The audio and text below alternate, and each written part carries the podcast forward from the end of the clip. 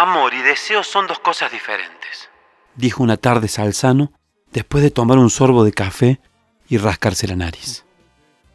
Me quedé mirándolo porque sabía que no me podía dejar así, que algo más iba a decir. Pero él se refugió en el silencio, mirando en dirección a la circunvalación.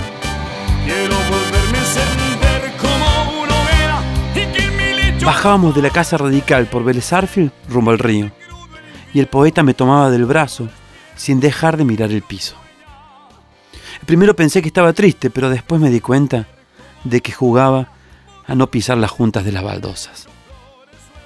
De repente, como si no estuviera hablando, sino recordando, retomó la frase. Es que no todo lo que se ama se desea, ni todo lo que se desea se ama.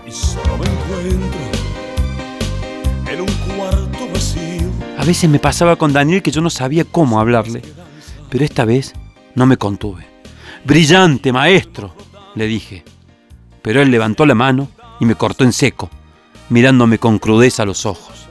Tranquilo, Sancho, que eso lo escribió Cervantes.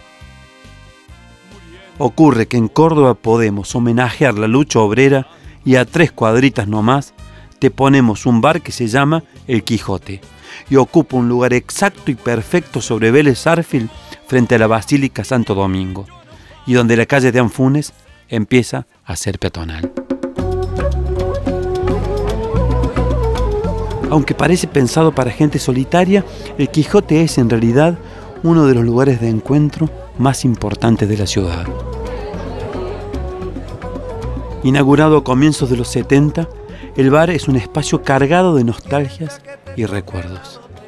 Más de una vez el mozo se ha visto obligado a pedirle a los clientes nuevos que desocupen una mesa porque algún viejo usuario está a punto de romper el espejo a sillazos en reclamo de su lugar.